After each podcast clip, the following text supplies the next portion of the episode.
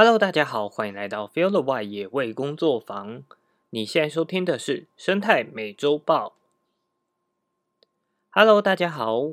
呃，上个礼拜呢，主要原本也是有要录制，就是生态美洲豹，但是因为狒狒的新闻一直不断的在更新啊，然后有很多的消息，所以就一直让我自己卡住，就没有办法，嗯，好好的录那个新闻，因为就会很想要把狒狒的事情一次讲完。那最后就是在周五的时候，也后来用文字的方式整理了一个，就是比较属于懒人包的部分。那只是第二个部分，如如何去检讨这些事情的部分呢，也还没有把它整理出来，也会尽快的补上啦。那如果想要看这个懒人包的话，也欢迎到我们的就是呃脸书粉砖或者是 Instagram 去看。好，那这个礼拜呢，就是还是希望可以回归回来重新录制，就是生态美洲豹的部分。那呃，因为上个礼拜没有录嘛，所以就把。就是上个礼拜的几篇新闻稍微聚集起来，总共整理了八篇的新闻。首先，第一篇新闻是生态悲歌，三月两起水獭路杀，金门将启动生态给付机制。金门县的野生动物救援暨保育协会啊，在三月二十一号的晚间接获通报。在呃金宁乡宁湖路发现了一只保育类野生动物欧亚水獭倒卧在路旁，那县府也派员到场去确认水獭已经没有生命迹象。初步判断呢，这只水獭是遭到车辆撞击死亡的。那这也是从三月三日以后第二起水獭遭车辆撞击的案例。那三月三号的那起案例呢，是在金门环岛北路。遭到路杀，疑似是遭到机车撞击而死亡，是一只成年的雄性个体。那因为是就是呃及时通报，所以这只水獭呢就赶快的送到了台北市立动物园去采集它新鲜的精子作为保存。那目的是为了就是将来濒危的水獭族群去保存它的基因。那在二十一号死亡的水獭呢，它是一只就是雌性的水獭幼兽。头部遭到撞击变形，目前已经由就是农委会家畜卫生试验所进一步解剖检查，要检测说是否有其他的就是组织病理啊、病毒、细菌、寄生虫感染等异常状况。金门县政府的建设处表示说，水獭是呃濒临绝种的保育类野生动物，其实以前在台湾本岛也有零星的发现记录。但目前仅存于金门，数量呢大概在两百只以下了。每年的九月到隔年的三月是水獭活动的高峰期，所以这几年来，金门县政府也有委托团队去执行水獭生活的监测，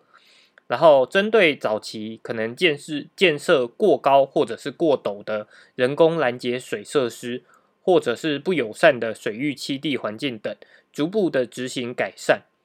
那除了加强设置水踏友善阶梯、生态廊道、引导网、告示牌、车灯反射器等设施以外，也加强了就是游荡犬猫的捕捉以及水芙蓉布袋莲的清除作业，并开始跟在地的社区合作，共同巡守，希望可以维护水獭的生存环境。那其实，在二零二二年整年下来，并没有发生水獭的入杀事件，所以也非常的遗憾，说在今年三月就发生了两起的意外事件。县府也呢也会汇集专家学者跟地方的意见，共同检讨说，哎，路杀发生的可能原因，然后加强就是去改善，避免憾事再次发生。那如果说有民众发现伤病或死亡的水獭个体呢，也都可以通。经由一九九九通报县市政府，或者是通报金门县野生动物救援暨保育协会，前往救援或处理。只要确定不是蓄意伤害或捕捉的行为的话，未来都可能会核发就是通报奖励金。好，这则新闻呃，主要也是因为像我去年十二月刚好比有比较长的假期啊，所以也有到金门去看水獭。那也很幸运，说哎，真的有看到水獭，所以其实水獭真的是蛮可爱的一个物种啊。相较于其他可能比较不被认识的物种，其实水獭还是有它的吸睛程度。那在这起事件当中，其实路杀是一直。怎么讲？在全台各地都不断的发生，甚至不要讲全台，是世界各地有道路的地方就会有这样路杀的事情发生。那金门其实现在剩下两百多只的水獭，所以每一笔死亡可能都相对来讲非常的重要。那也希望就是未来他们，呃，因为金门县政府其实针对水獭有做出了蛮多的改善，包含他们也有做很多推广活动啊。那也希望说，民众如果有去金门去旅游的话，也可以就是注意自己的车速啊这些问题。然后有机会的话，其实也希望大家可以去，呃，就是去金门的时候，也可以把去看水塔当做是一个呃行程，因为这对于当地的居民来讲，它也会变成是一个效益存在。就是当民众知道说，诶，它保护水塔是可能有助于当地的。就是观光啊，或者是经济发展的时候，他们就会更愿意去帮助，就是呃这些野生动物。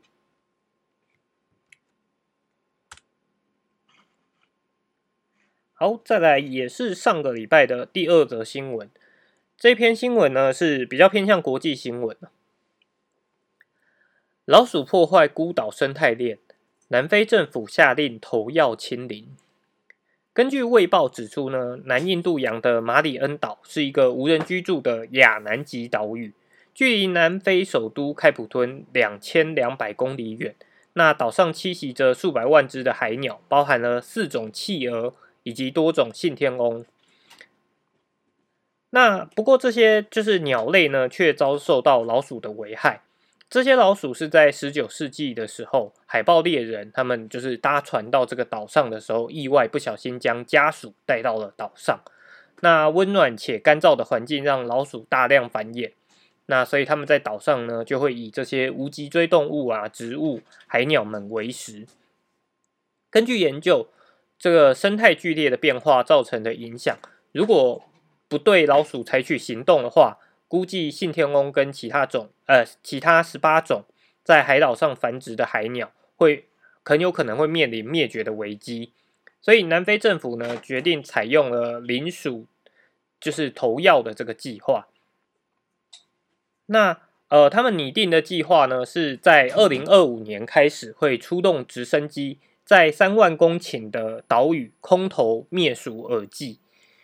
那呃南非鸟生执行长。也表示说，清除老鼠是保护岛上鸟类之外，呃，除了这个目的之外呢，也可以就是保护到亚南极岛屿的这个生态的完整性。呃，其实想跟大家分享的就是这个老鼠，其实它也是算人为活动所导致的意外。那过去有很多这样的状况，就是在人类活动到某个岛屿上面的时候，不小心就将哺乳类动物带到了这个岛上。那包含了像呃澳洲跟纽西兰也都有这样的情况发生。那这个点上面其实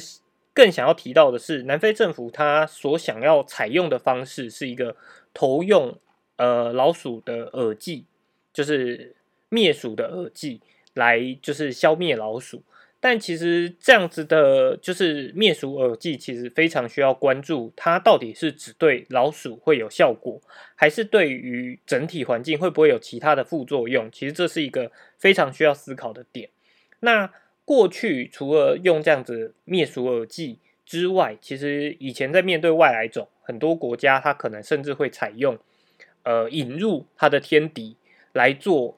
就是希望让这个外来种数量受到控制。但其实这个方法也已经在很多地方都证实了，它是一个无效的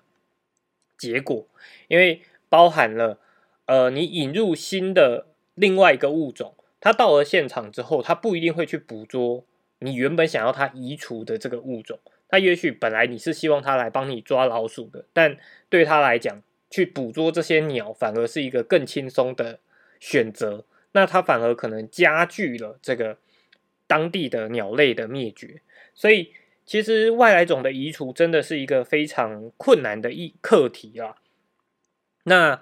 呃，所以最最重要的点，其实应该就是你如何避免外来种进到一个可能相对比较脆弱的环境，这反而是一个我觉得更重要的点。好，再来下一则新闻是生态灾难，资本湿地大火在环境制调查后是巧合。台东资本呃资本溪的暗湿地，在三月二十六号下午发生了杂草火警。那因为强风助长了火势，燃烧面积大约到了六公顷。那燃烧时火光浓烟冲天，数公里外都清晰可见，一直到二十七号的清晨一点才扑灭。荒野保育协呃保护协会跟台东县野鸟学会在二十六号的上午才就是刚去调查完资本溪口北岸灌丛环景雉、黄鹂和台湾画眉等保育类鸟类的数量，其中的环景雉呢更是达到了一百九十六只，创历年来的新高。那荒野保护协会他们也表示说，失火的时间点就在他们生态调查公布之后发生，所以也让他们觉得，哎，非常的怀疑到底起因是什么。火灾呢，也造成了资本湿地，就是呃一定程度的影生态影响。那至于影响多大呢？其实很难在一时之间就去做评估，所以也需要他们也表示会持续的去做关注，才能了解受影响的程度。好，那这则新闻其实，在上上周其实好像也提到包跟其他物种或者是其他地区有关的这种失火的消息，所以真的是很希望劝大家，就是没事真的不要随意的焚烧，不管是野草还是垃圾，因为真的都可能在一个没有注意，你可能都想说啊，它可能烧到哪里就会停了。但实际上，烧火烧呃失火的面积可能远比你想象中的来的大，而且很多环境是我们一度以为，哎，可能没有动物在这种地方栖息，但其实你只要有自然环境的地方，就有一定的物种在那边栖息，所以一定会对生态造成影响。那至于荒野保育协呃保护协会，他们认为说，哎，这这样的失火有没有可能是人为故意影响？那这个部分我倒觉得比较还好，因为如果说以呃利益纠纷来讲的话，那他更应该要在调查之前就去造成，而不会是在调查成果公布之后，然后才去就是才去造成这个火灾的发生。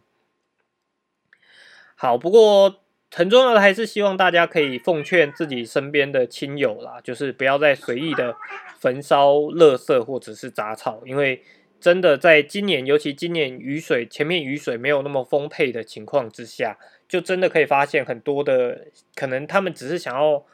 烧自己的垃圾的小火，最后都造成了整个就是面积比较大的火灾发生。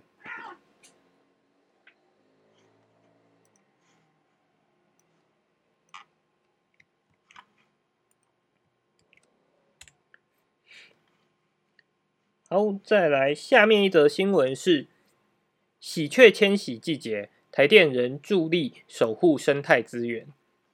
喜鹊是鸟类当中的建筑大师哈，因为他们非常喜欢在很高的地方筑巢。那像呃电线杆也就成为了他们可能会利用的环境之一。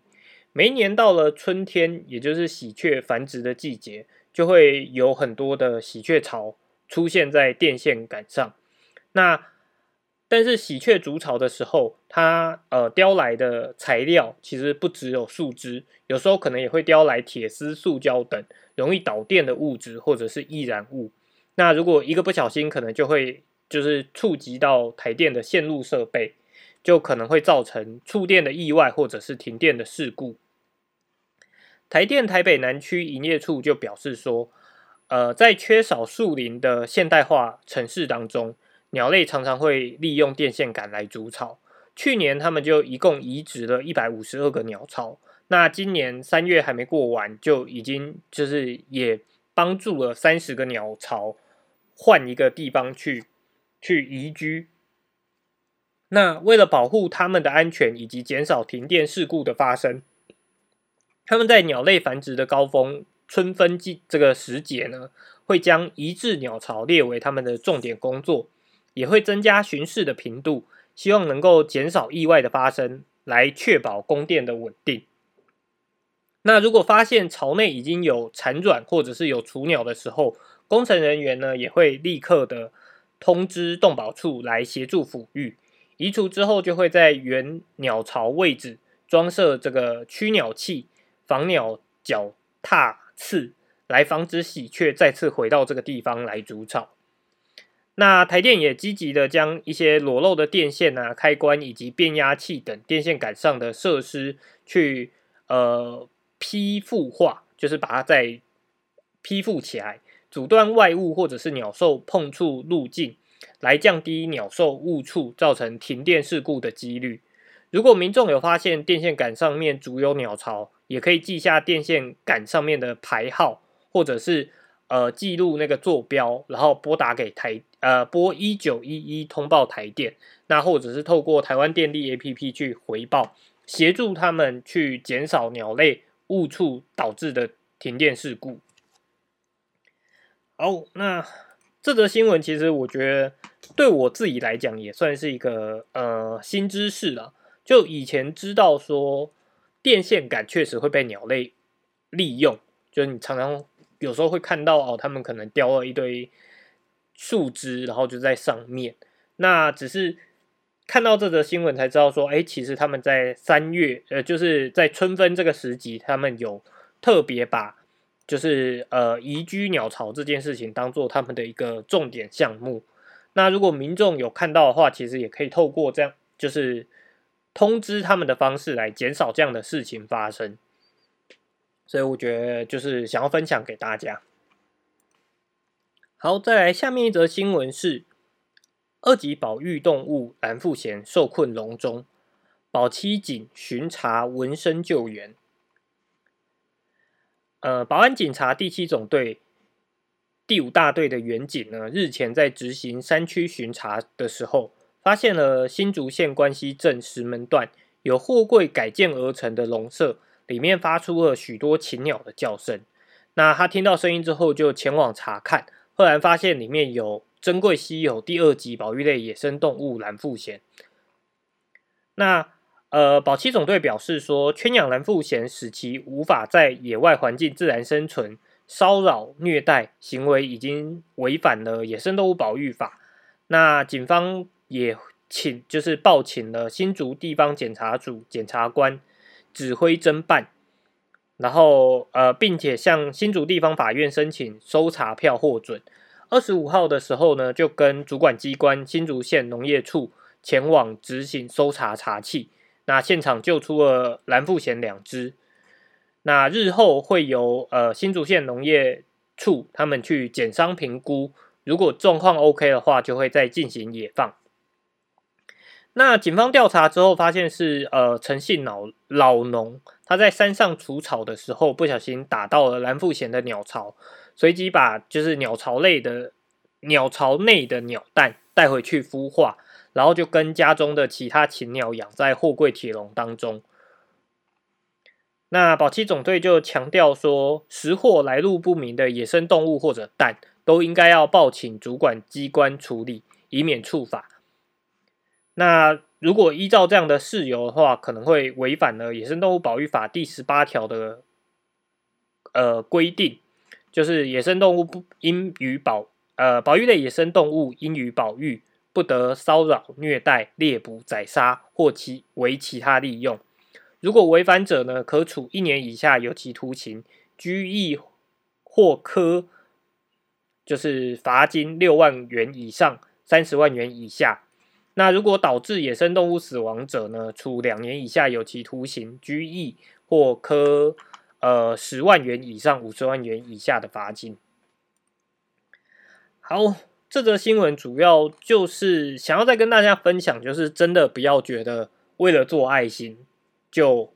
把动物随便的捡回家去照顾，因为那样的照顾其实未必对动物来讲是最好的照顾，而且很有可能在不知情的情况下就触犯了野生动物保育法。那被罚的时候，可能还会想说啊，我只是好心，我只是为了救援，结果还要被罚，然后觉得很无辜。但其实，在最一开始，就是如果你识货了，就不小心接触到，譬如说这个老农他打到了，就是他在打草的时候不小心打到蓝腹鹇的鸟巢，那他在第一时间就通报的情况下，其实他就不会有任何的法则或者是问题存在。所以还是希望大家就是不要因为自己想说，哦，我这个东西我自己处理就好，或者是。我用一个呃基于自己的爱心，然后去做，反而最后可能他其实反而可能为自己引来了更多的问题跟麻烦。好，再来下面一则新闻呢，是猎人可合法扑杀五百万只袋鼠，澳洲国宝引生态平衡难题。袋鼠对于澳洲来讲呢，有重要的象征意义，不仅出现在它的国徽上，也是国家航空机尾的图案。但 CNN 报道说，澳洲允许持有执照的猎人猎杀数百万只的袋鼠。根据政府呢及野生动物专家表示，有某些种类的袋鼠，因为它的数量过多，需要定期捕杀才能保护土地以及其他本土物种的生存。目前呢，持有执照的猎人可以将袋鼠尸体加工处理，借由卖瘦肉、兽皮来赚取费用。那这些就是猎人，基本上大多是隶属于澳洲袋鼠行业协会，是这个产业的主要机构。数据显示，猎杀袋鼠后的相关产品可以出口近七十个国家，那商业价值每年可达两亿澳元，大约是一点三三亿美元。数十年来呢，袋鼠皮因为其柔软性跟耐用度，而被用于制作高级的足球足球钉鞋。但在呃今年三月，美国运动品牌大厂 Nike 跟德国公司 Puma 呢，皆宣布将逐步淘汰袋鼠皮革，转而使用合成替代品。那这两间公司所发表的这个声明，其实并没有提及就是动物权益的考量。不过，动保团体将这个声明呢视为是多年努力的胜利成果。根据澳洲政府的数据指出，目前在澳洲有五个允许商业猎捕袋鼠的州，包含了新南威尔斯州、然后昆士兰州、维多利亚州、南澳洲跟西澳洲这些区域。大约总共有三呃三千六百五十万只袋鼠。那今年这些州可以猎捕的额度加总起来，大约有五百万只。在澳洲的首都特区呢，去年开始也试用了由美国政府所开发的免疫免疫避孕疫苗，来控制野生动物的族群，包含了东部灰袋鼠。希望可以随着时间来减少需要被扑杀的袋鼠数量。那澳洲的环境部部长呢，则也表示说，族群控管是对整个生态平衡就是非常必要的一个手段。那他们也表示说，对于袋鼠去进行这样的数量管理，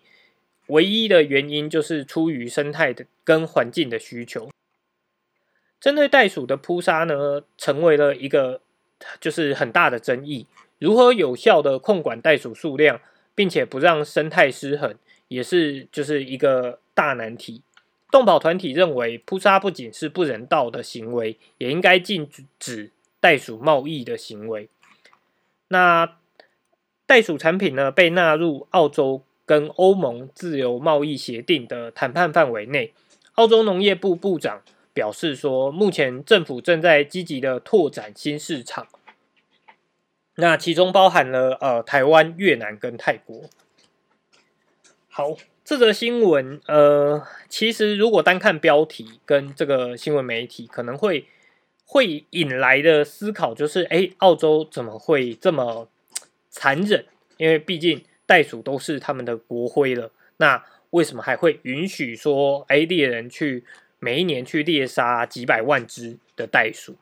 但实际上在猎杀这件事情的背后，它代表的意义是一个族群控制的部分。因为，因为如果不去控制这些袋鼠的话，它可能导致的生态就是危机会更大。那可能会影响到其他本土的其他物种，所以这种猎杀行为就变成是一种必要的手段。那当然，在呃，就是新闻的后半段也有提到，在呃首都特区，他们有希望利用就是等于是避孕疫苗去施打在野生动物身上，希望可以让他们就是繁衍速度不要那么快。但是像这样的疫苗，其实它在施打上也是有也是有它的困难点在的，因为你施打上你必须呃，你会通常会打得到的都是比较容易遇到的。动物，呃，应该说个体。那其他个体可能在比较就是山林里面的话，可能它就没有办法接受到这样子的药物避孕。那药物避孕它也是会有时间性的问题的，所以它并不像呃结扎这些事情来的那么永久性。即便是结扎，也没有百分之百的。譬如说像。台湾猕猴其实，在台湾也有，就是一直以来也都是被认为说啊，繁衍数量过快啊、过多的，所以在很多地方其实有尝试着帮台湾猕猴去进行节育。不过在节育的过，就是节育过后，就是还是有观察到有一些节育的台湾猕猴，它还是就是又有繁殖行为，就它还是又有生出小孩。那这就会变成说，除非你的结扎是相对来讲比较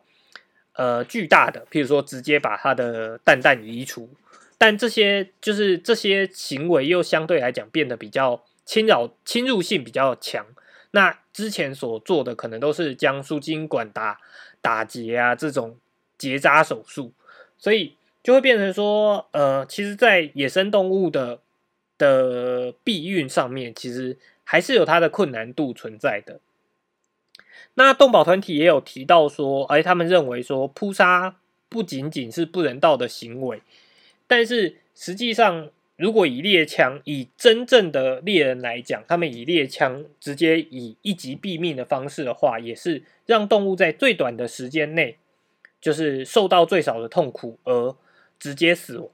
这样子的方式并不一定是不人道的。那当然，这个部分就取决于你猎人的技术有没有到达那个水平。另外，呃，动保团体也提到了说，应该要禁止袋鼠贸易的行为。但是，我会认为说，如果今天这五百万只的袋鼠是必须被移除的，不管是以什么样的方式移除，那移除之后，它的这些产制品，你与其把它就是呃直接燃烧掉，就是把它火化。或者是把它土葬什么的，那倒不如让它在就是这个环境上的的利用价值仍然存在，包含像袋鼠肉的利用啊这些的，我觉得都是一个值得去思考的。那对我个人而言，我会认为说这些产制呃也不能说产制品，而是它的肉跟它的皮毛这些东西，如果它是基于一个必要的扑杀。那去利用这些东西，其实我们等同于是对呃对环境用最高的利用程度，而不是如果今天我们是为了利用它这个东西而去扑杀它的话，那这样的扑杀才会显得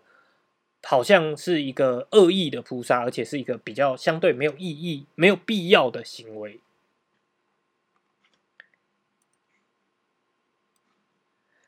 好。再来来到这个礼拜的最后两篇新闻，这两篇新闻呢都是比较有趣一点的。水獭逛大街，人类束手无策。新州水獭家族揭开野生动物失城崛起。其实正确来讲，应该是江獭了。江獭是新加坡的原生物种，早期因为河川严重污染而销声匿迹。那时隔多年之后重返了新加坡，只要水只要江踏现身，无论是当地居民或者游客，大多都会忍不住拿出就是手机来捕捉可爱的身影。那由于整个新加坡它的水水稻丰沛，鱼群也吸引了很多个水獭家族在市中心定居。那他们也适应的跟人类可以共同生存，不过同时也会面临了其他物种的威胁。分布在新加坡呢，有许多个不同的水獭江獭家族，分别是海湾家族、市区家族、流浪家族以及红树林家族。那滨海湾是新加坡河在就是他们国境的出海口，有着丰沛的鱼量跟花园绿洲，堪称是江踏乐园。岛上的所有江踏呢，都基于这个地方。但是目前占领这个地方最庞大的是海湾家族。那整个海湾家族呢，有多达十七只的江獭。他们的女族长安娜靠着火爆的脾气死守着她的地盘。那这个海湾家族最大的敌人呢，是邻近的市区家族。他们住在新加坡河的水泥世界当中。随着家族的成员越来越多，他们也越来越没有办法捕捉到足够的鱼。余量来喂饱家人，所以他们的女族长麦雅一方面带着大家穿越车来车往的马路到新加坡植物园觅食，另外一方面呢，也对滨海湾就是虎视眈眈，伺机而动，随时准备发起战争。另外一方面，有了新生宝宝的红树林家族呢，他们面临的问题则是。呃，另外一个原生在新加坡的物种泽巨蜥的威胁，所以呢，他们就要不断的去动身寻寻找新的洞穴。那这个过程当中，也有许多地盘需要争夺的，就是战争需要打。那这些野生的江獭呢，虽然成了就是居民最爱的萌宠，但它们仍然会造成人类的困扰。像是食物不够吃的时候，它们可能就会去吃掉。居民饲养在鱼池里面的鱼类，譬如说像是比较名贵的锦鲤之类的，也让人疼痛不已。好，刚刚叙述的这些就是故事啊，其实都是就是动物星球频道他们接下来的一个节目，就是新洲水獭家族里面会提到的。那其实刚刚在叙述的过程，对我自己来讲，我会觉得非常的有趣，因为他们对于动物的观察已经到了相对来讲比较。细腻的观察，甚至可以都认出不同的个体以及谁是组长。那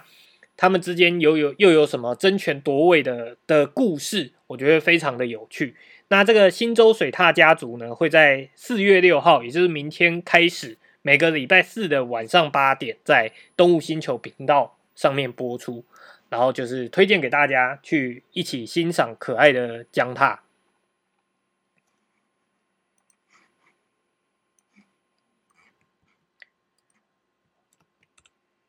好，再来这个礼拜的最后一则新闻呢，也是算是一个活动的预告啦。森林市